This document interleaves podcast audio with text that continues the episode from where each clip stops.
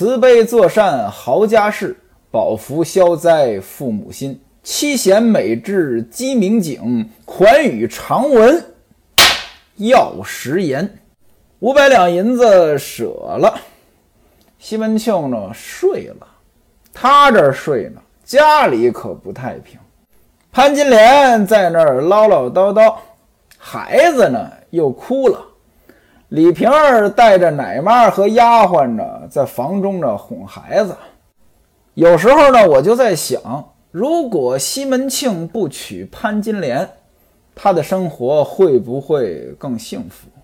咱们简单回顾一下西门庆娶的几个女人，两个正妻，先是陈氏，也就是西门大姐的亲妈，病死了，情况呢咱不清楚。后来娶的吴月娘，吴月娘是吴千户的女儿，这也算是有背景有靠山的。陈氏还留下一个丫头孙雪娥，西门庆也娶了。那孙雪娥本身就是通房丫头，只不过呢给扶正了，而且呢孙雪娥管厨房，那对家里边呢还是有贡献的。娶了两个妓女，一个是卓丢儿，一个是李娇儿。卓丢儿是暗娼，李娇儿是勾栏妓院中人。卓丢儿娶过来到底有什么贡献呢？我也不太清楚。卓丢儿很早就病死了，戏份也不多。李娇儿虽然不是正经人家，但是能开青楼的，那条件呢也差不了。后来娶了孟玉楼，那是个企业家的遗孀呀，虽然不是什么大企业家吧，那也带着不少财产。再娶了李瓶儿，那也是大富豪之家的遗孀啊，而且李瓶儿自己也有钱呀。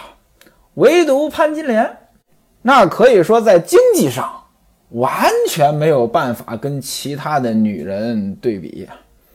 性子呢，可能也不怎么好，但是人家潘金莲有一个谁也比不了，长得好，那长得是真好。这种好可不是说啊，在西门庆的几个妻妾当中长得好，这种好是您纵观中国历史，那她也是美女。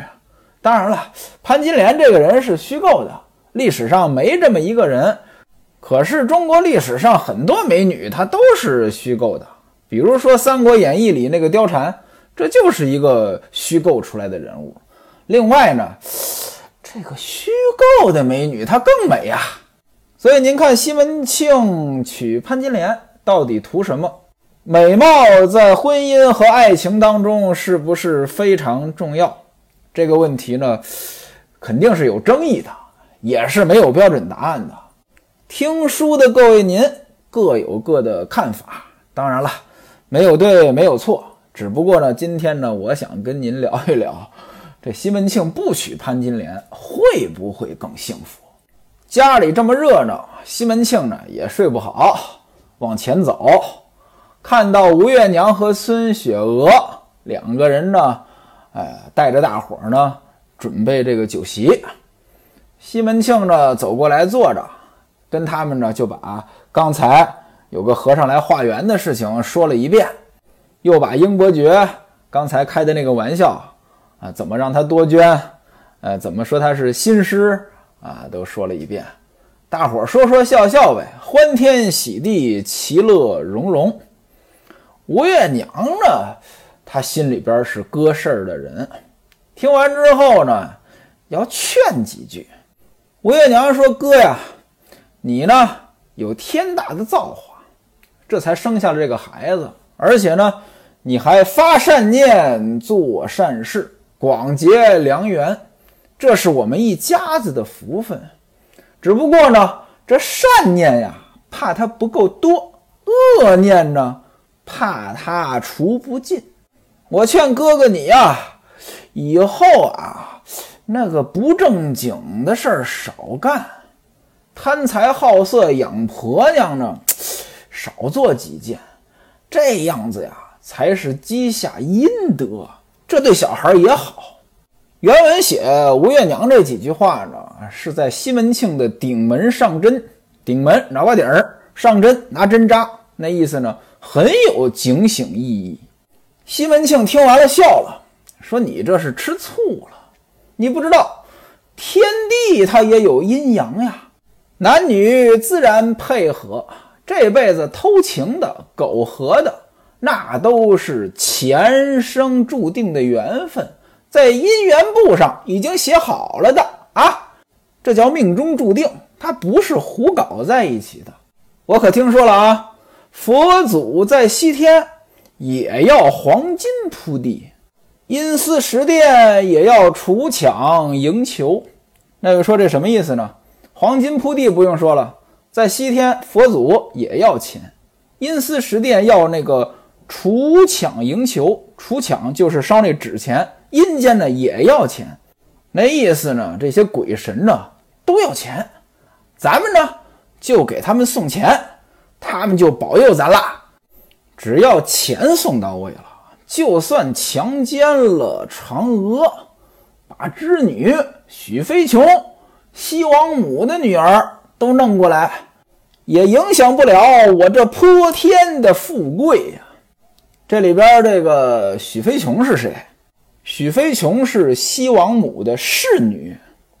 您看没有？这西门庆这套逻辑啊，只要有钱啊，什么缺德事儿都能干。嫦娥我都能强奸，您说说，这里边呢，说书人我有两点感慨。这头一点呢，有些坏人啊是教育不好的，有些人做坏事啊，他不觉得是坏事，他都有一套自洽的理论。虽然外人听起来很滑稽，但是呢，可能这自己觉得很有道理。不光说坏人啊。就算是平常人啊，您有点小的这个不太好的这个喜好，做点这个小的不太好的事儿，您可能也给自己呢整出一套让自己心安理得的道理来。比如说抽烟这事儿啊，大夫也抽烟呀；比如说不停的刷手机，那没有手机我就脱离社会了呀。那这些小毛小病，可能呢无伤大雅。或者至少呢，短期不会有什么大影响。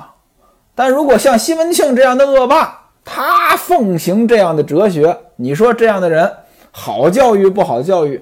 用郭德纲的话说，教育好了是个流氓。说书人，我第二个感慨是什么呢？这可能呢，也是西门庆在他的现实阅历当中积累起来的生活经验。确实啊。他的事情就是有钱就能解决。您比如说，当年他的亲家陈经济他们家出事儿的时候，那西门庆的名字明明都已经写到那个罪犯的名单当中了，但是西门庆派人到了东京，送了礼，这事儿他就是解决了。您说他这样的生活阅历，他能觉得？有什么事儿是钱解决不了的吗？况且西门庆又没研究过佛学，他对佛祖的认知就是和尚尼姑告诉他的。和尚尼姑告诉他的就是，你只要给钱，佛祖就保佑你。那这些个和尚道士，您注意啊，我说的是这些个和尚道士，他是真的和尚道士吗？他是指佛穿衣，赖佛吃饭呀，他把这当买卖干呀。西门庆这套歪理说完了，吴月娘也气乐了，说：“狗吃热屎啊，还说这屎是甜的，说生血掉在牙儿内，怎生改得？这狗吃屎觉得是香甜的，这个好理解啊。这血掉在牙上，怎生改得？什么意思呀？其实呢，在古音当中，这改呀和割，呃，声音差不多。各位您琢磨琢磨，那牙。”它能有多大个儿啊？对吧？在牙上滴一滴血，它肯定搁不住呀，它流下来了，就是怎生割得？但是呢，这里边有个谐音梗，割和改差不多，这古音啊，借字抄音，就说改不了，那意思狗改不了吃屎，反正呢就闲聊呗。正聊着呢，哎，王姑子、薛姑子来了，还拎着一个盒，直接就闯进来了，没用人通报。那也就是说，常来呗。朝吴月娘呢打了个问讯，施了个礼，又给西门庆拜了拜，说：“老爹，你也在家里。”吴月娘招呼这二位坐下。说到这儿呢，作者在书中暗表，这个薛姑子呀，她不是自幼出家，当年呢是嫁过人的。她老公呢，在这个广成寺的门口呢卖蒸饼。各位您注意啊，又一个卖蒸饼的，这个生意呢实在不行。薛姑子呢在这儿帮忙做生意，生意不行啊。他跟寺里的和尚倒是混得很熟，有和尚有行童。什么叫行童啊？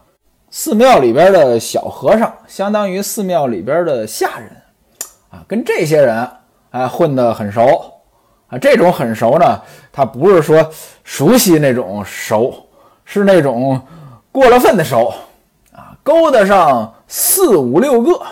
您注意啊，今天没有这么说话的。要么说四五个，要么说五六个，要么说三五个，说四五六个，这是古人说话的习惯。各位一般呢，这俗家人呢是给寺里边送东西施舍，他这儿倒好，反过来，这些和尚们呢给他送东西，有时候呢馒头，有时候呢饭菜，还有呢直接给他钱，让他呢买花。还有拿那个开地狱的布呢，送给他裹脚。这开地狱的布是个什么东西？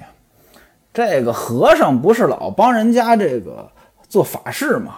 哎，人过世了，他们过来超度念经。那这盖着灵柩的这个布，这就是开地狱的布。那和尚这个办完事儿，把这个布拿回来送给他，他用来裹脚。今天来看呢，不觉得膈应吗？那是因为今天啊，布这个东西啊，它已经是很普遍的东西了，不值钱，所以可能有人会觉得啊，这东西裹脚这玩意儿不可思议。但您各位想一想，古代这布是硬通货呀，相当于钱呀。各位您想，如果说今天谁家办白事儿，用黄金啊，黄金开地狱啊，放在灵柩上，然后临走这块黄金送给别人，您琢磨琢磨。还会不会有人觉得别扭？有人觉得他不舒服？当然也会有，但是呢，是不是就没那么严重了啊？因此呢，您就能理解这开地狱的布裹脚，它是一种什么样的感觉了。我一再说呢，这读古典文学一定要带入到当时的社会环境当中去。各位，您也听出来了，和尚给他送东西，那就不是和尚跟施主之间的关系了。那是男追女之间的关系了。她做这些事儿，她老公呢一概不知。后来呢，她老公病死了，她呢跟寺庙里熟啊，啊，干脆做个姑子吧，这回就更方便了。结果没想到呢，这薛姑子还真是这块料啊，在这条路上，那比卖蒸饼当年的生意好多了，专门往这个大户人家、当官的人家里跑。啊，给人家的这个夫人呀，来做各种跟佛教相关的事情，平常念念经呀之类的。你说要是光干这个吧，也还行。啊，虽然说有点封建迷信的色彩，但那年头都信呢。可是呢，嘿，还有副业。这副业是什么呢？跟这王婆子的副业差不多。有一些要偷汉子的妇人，他帮忙呢给牵线儿。您看这个西门庆要偷这个潘金莲，王婆子呢给牵线儿，他是反过来，他给女方牵线。各位您想呀，这要挣钱呀，就得找大客户，对不对？有这二八法则，百分之二十的客户贡献百分之八十的呃收入。这薛姑子也懂这个道理，知道西门庆家里有钱，那就多来拜访呗。况且他的客户群是这有钱人家的女人呀，西门庆他们家最多的就是女人呀，妻妾六人呀。您想呀，这薛姑子她能是好人吗？尼姑生来头皮光，托子和尚夜夜忙。三个光头好像师父师兄并师弟，只是脑补缘何在里床。薛姑子这来拜访客户，当然了，拜访客户一般不能空着手，薛姑子也不例外，把这小盒打开了，没有什么孝敬您的呀。我们拿人家施主给我们的几个供佛的果子，这果子一般就是点心啊，全当献心啊，一片心意。吴月娘说：“嗨，来就来呗，还带东西干什么呀？”潘金莲呢，本来是睡觉呢，估计着呢，这些人说话声音很大，把他吵醒了。他以为呢，还是西门庆、吴月娘还有李瓶儿在这儿哄孩子玩呢。他呢。就打算过来听听，结果他发现这李瓶儿不在，啊，在屋里边看孩子呢。王姑子和李瓶儿呢一块儿呢商量着这保佑这孩子的事儿。于是呢，他呢就跟着大伙儿一起呢到了吴月娘房中，大家见礼，道个万福，坐下。西门庆一看李瓶儿过来了，又跟那个李瓶儿把刚才长老化缘。啊，自己施舍啊给关哥求福的事情呢，说了一遍。各位，您想呀，这潘金莲听完了更生气了呀，起来就走，嘴里还嘟嘟囔囔的，他也不管不顾了，也不管谁的面子了。各位，您想最尴尬的是谁呀？西门庆呀。但你说当这么多人有什么办法？也没办法。薛姑子听西门庆说完呢，就站起来了，啊，夸啊，奉承的话，拍马屁。哎呀，阿弥陀佛，您真是好心人呐，大善人啊！您估计着啊，能活一千岁，能生五个儿子，两个女儿，七子团圆。各位您注意啊，这古代有这个讲究，生五个儿子，两个女儿，叫五男二女，七子团圆。怎么有这讲究呢？据说武王啊，他有这个五男二女。这两句拍马屁的话呢？这叫寒暄赞美，我不知道您哪位了解销售啊？销售啊，整个的流程一开始呢都是寒暄赞美。当然了，寒暄赞美呢，它不能说没边儿，那也得正经说话。你得说这个，呃，得体，这才行。不得体起反作用。你不能见面就说：“嚯，您老人家一看就能活一千岁。”这哪儿挨哪儿啊？听着就别扭。你看人家西门庆把这事儿一说，他接过来，哎，这寒暄赞美，这就是懂销售的。那不能光寒暄赞美，得切入正题呀。啊，薛姑子怎么切入正题的呢？我呀，还有一件事儿呢，跟您老人家说。这事儿呢，花钱不多，但是祸福无量，祸福获得福啊，无量很多。哎，老谭月啊，老谭月咱们解释过了啊，施主，老施主，您若把这件事儿办了。您的功德啊，我告诉您，那大了去了，就是老瞿昙雪山修道，迦叶尊散发铺地，二祖师头牙似虎，几孤老满地黄金，这也比不了你。那位说了，这什么玩意儿，一套一套的。您别急，慢慢给您解释。先说瞿昙，瞿昙呢，他是印度的一个姓，哈哈。这是音译，所以听着别扭。它还有另外的翻译方法，有一个翻译方法大家最熟，乔达摩。这一说您就知道了，如来佛乔达摩悉达多。这如来佛他就姓瞿昙，姓乔达摩。这老瞿昙雪山修道，说的就是如来佛在雪山修道。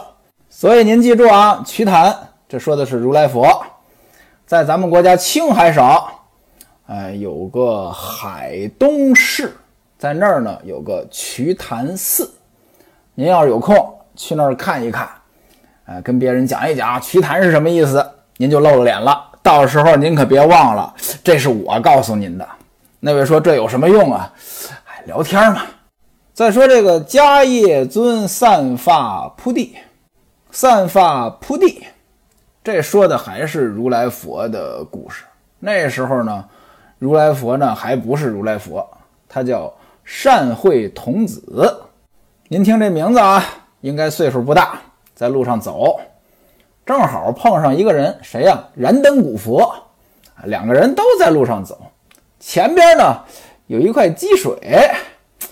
这善慧童子想了，燃灯古佛光着脚呢呀，这要走过去，这脚不就脏了吗？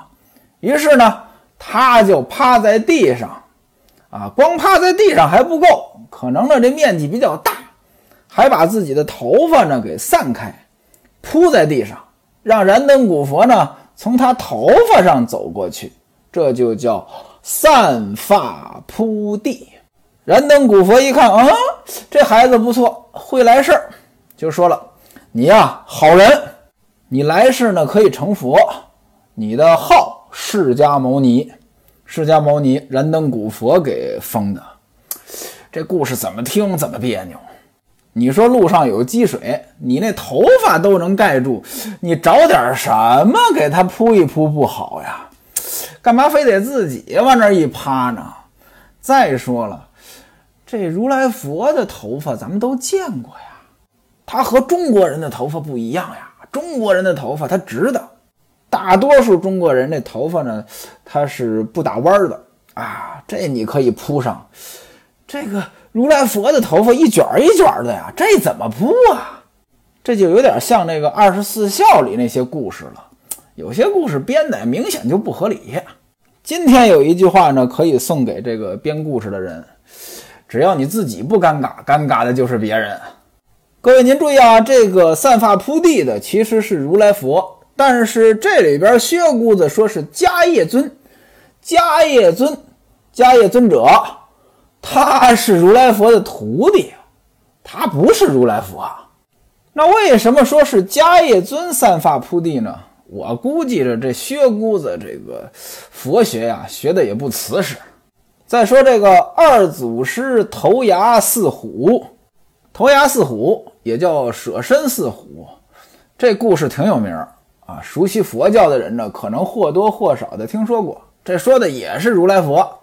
当年如来佛做太子的时候，啊，咱们解释过啊，这个太子您别拿中国古代的太子比啊，那是不一样的啊。啊，做太子的时候，呃，他呢出去玩，到山中打猎。您注意啊，是打猎，不是他一个人去的，三个人，哥仨啊。他呢是老三，有一只老虎，母老虎啊，带着几只小老虎，那饿的都不行了啊，都没有力气了。母老虎呢没有办法，为了自己的生命，想把这小老虎吃掉。这老三，也就是如来佛啊，他看见了呢，于心不忍。就把两个哥哥支走了，他自个儿呢往老虎跟前这么一趴，那意思你吃我吧，别吃你的孩子。结果呢，这母老虎呢实在是没力气了，这活人趴在他面前，他也没力气吃。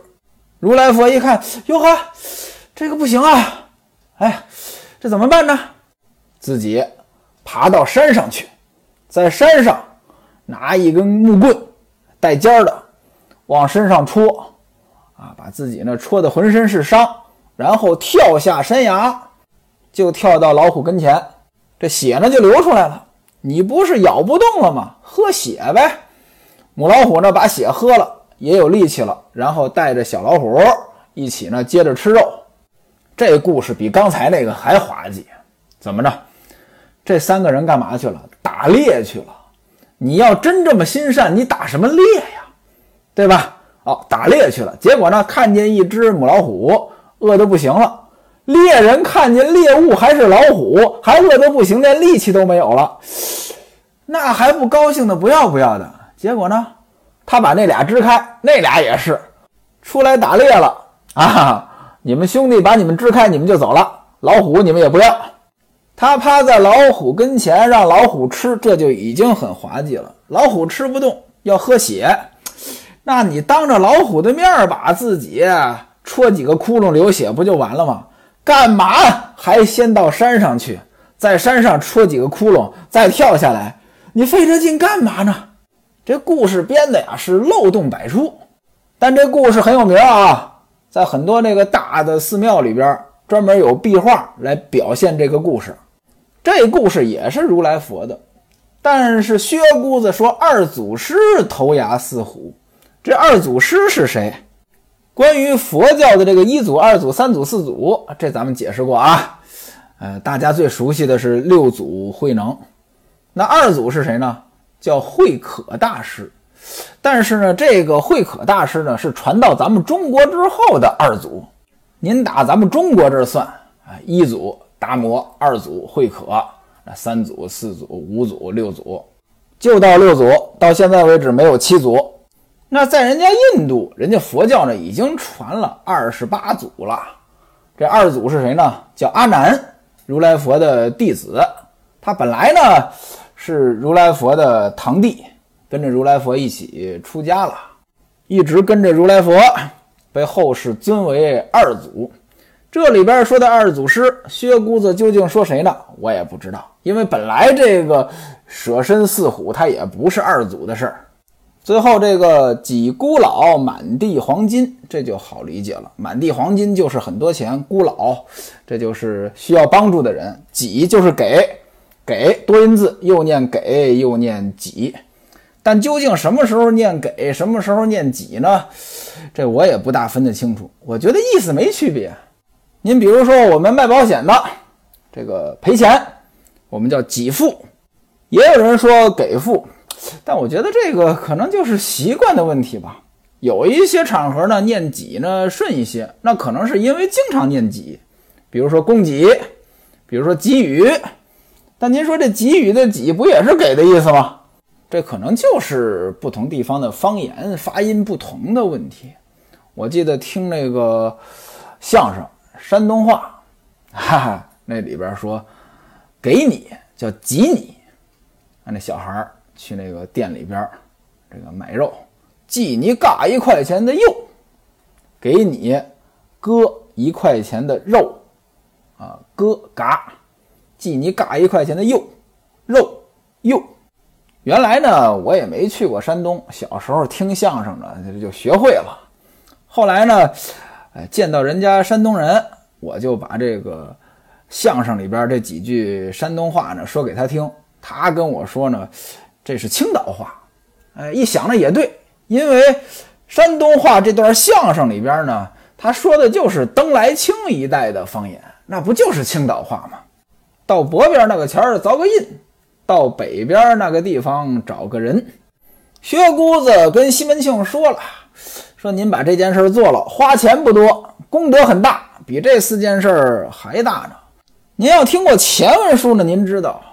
这西门庆顶看不上这薛姑子呀，他知道薛姑子是个骗子呀，他看见薛姑子就压不住火啊。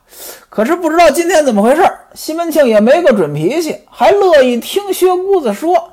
薛姑子这没边的话说的乌丢乌丢的，西门庆居然问他：“那你且坐下，跟我详细说一说，我应该做什么？”